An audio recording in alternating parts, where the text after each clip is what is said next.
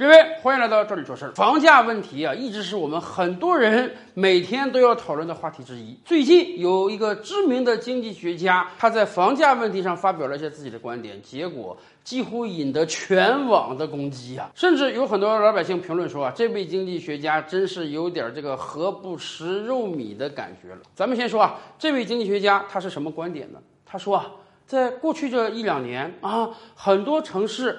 房价出现了下跌啊，涨的那些城市呢，涨得也不是很高嘛，一年才涨个百分之一。但是相对而言，大多数老百姓的工资是上涨的，至少涨了个百分之五六。因为确实每个城市每年都会公布啊上一年度平均工资的上涨幅度啊，有兴趣的朋友随便搜一搜都能看到很多。对于我国大多数城市而言，确实。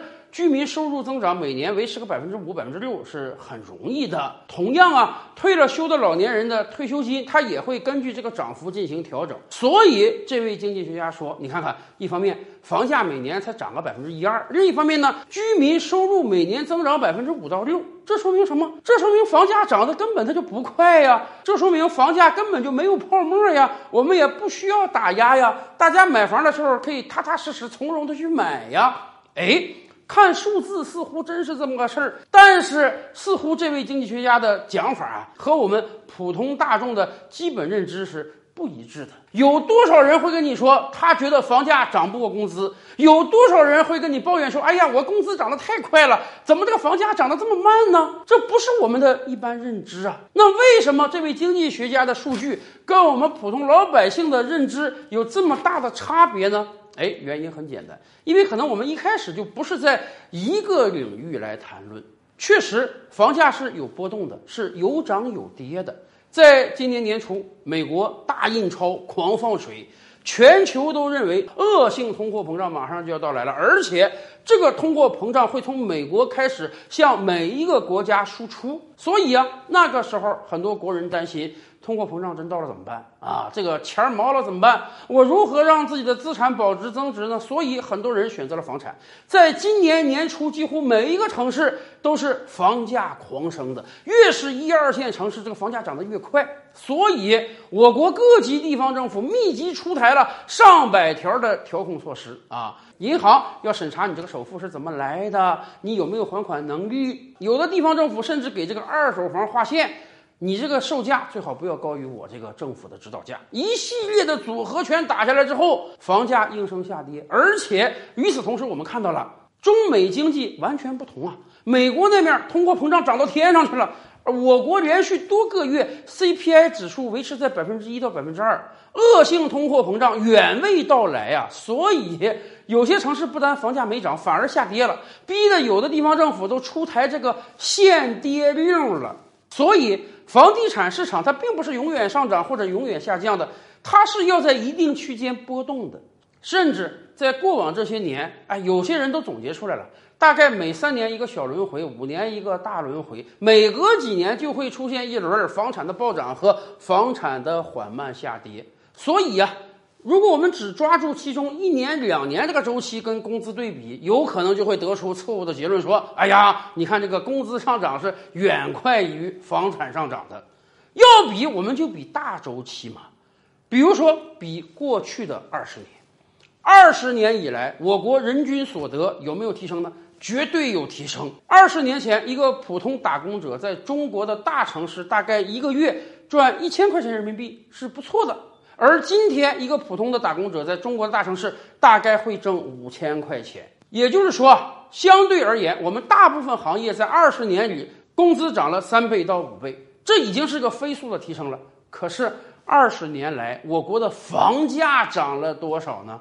二十年前在北京啊，三千、四千一平的房子有没有啊？有很多，五千、六千的房子呢，我们也能买到。今天呢？北京房价动辄五万一平、八万一平、十万一平，甚至有那样学区房啊，十几万一平都很常见。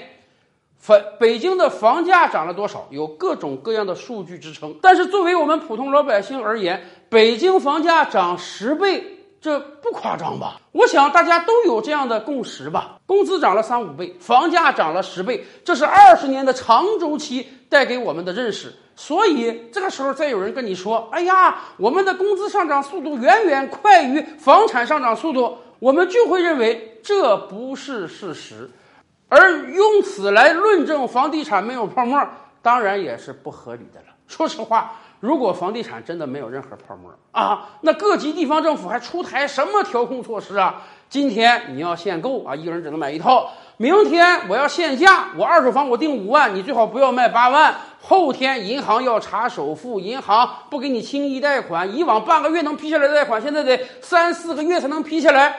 如果房地产没有泡沫，我们应当加大对房地产的推广啊！我们应当让房地产的价格涨到天上去啊！所以，所以现阶段任何人说房地产一点泡沫都没有，这个话是很不负责的。而且还有一点，不知道大家有没有注意到啊？那就是基数的问题。有的时候啊，光比较增长率啊，我们实际感受不到痛苦。一旦把这个实打实的数字拿出来。很多人的痛苦感马上就油然而生了。为什么这么讲啊？我们就用一年的时间来看，按这位经济学家所讲的啊，员工工资涨了百分之五，涨了百分之五是什么概念呢？就是说你去年一个月开五千块钱，今年涨百分之五。五千的百分之五是两百五十块钱，就是说你一个月能多赚那么两百多块钱，一年呢你能多赚三千块钱。大家可以想想，作为一个月工资五千块钱的人，哎，一个月多涨那么两百多，也算是涨了，不错。但是两百多今天能干什么呀？对于很多人而言，可能就是吃一两次饭，跟朋友看一场电影的钱而已啊。两百块钱买件像样的衬衫都买不到的。可是与此同时啊。房价要涨多少呢？哎，我们就按这位经济学家说的好了哦，就涨百分之一，很低了。工资涨百分之五啊，房价涨百分之一，房价上涨速度远远慢于工资上涨速度。好，但是我们把基数带进去看看，北京一套房子假设是十万块钱一平，涨百分之一哦，单价从十万调到了十万零一千，似乎听起来这个数字还不是很大，不就是每平涨了一千块钱吗？洒洒水而已了。但是你别忘了，你买的不是一平米啊，你一买得买一整套房子。假设这一套房子是一百平，可能有点大啊。我们为了计算好计算，十万一平，一百平要一千万，十万一平，一百平要一千万。现在人家告诉你，我们这个北京房价就涨了百分之一，一千万变成一千零一十万，涨了十万块。大家看到了吧？你一年的工资啊，涨了三千块钱，百分之五的飙升啊。可是那个房价，人家就涨了百分之一，但是它涨了十万块人民币。你这三千大概要用三十多年才能弥补人家那十万百分之一的涨幅。可是马上明年又要来了，好了，明年你工资又涨了百分之五，一年你又多拿了三千块人民币。明年人家房子又涨百分之一，明年房子又飙升了十万人民币。人家房子一年的涨幅需要你三十多年的消化。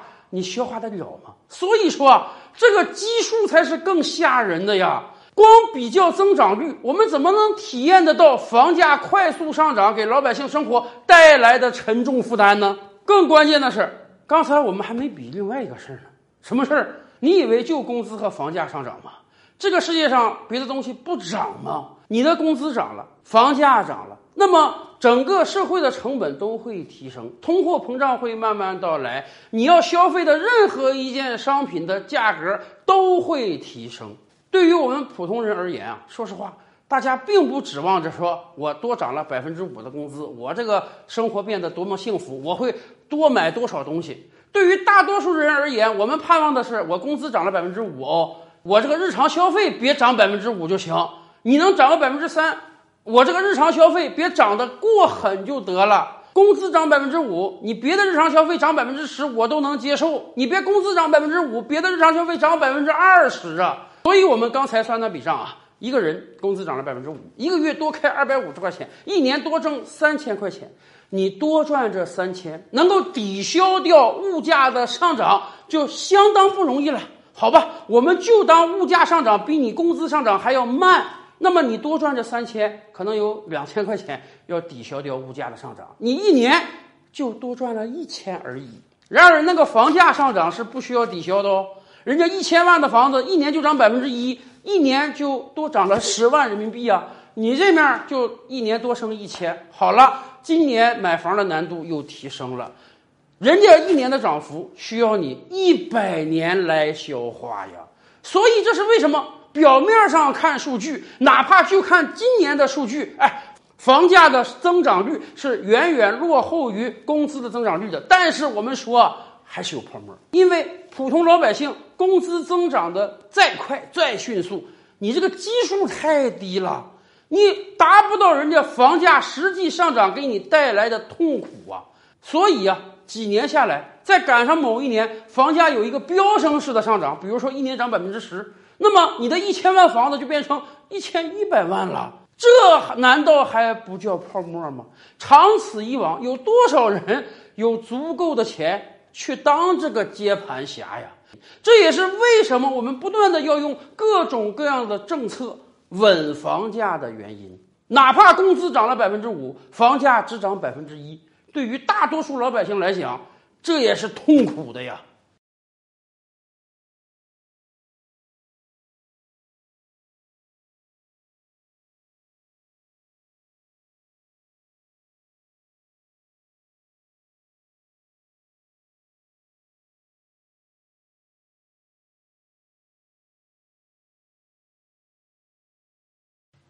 各位，欢迎来到这里说事儿，圈个有用，现在都得先录，省得忘了。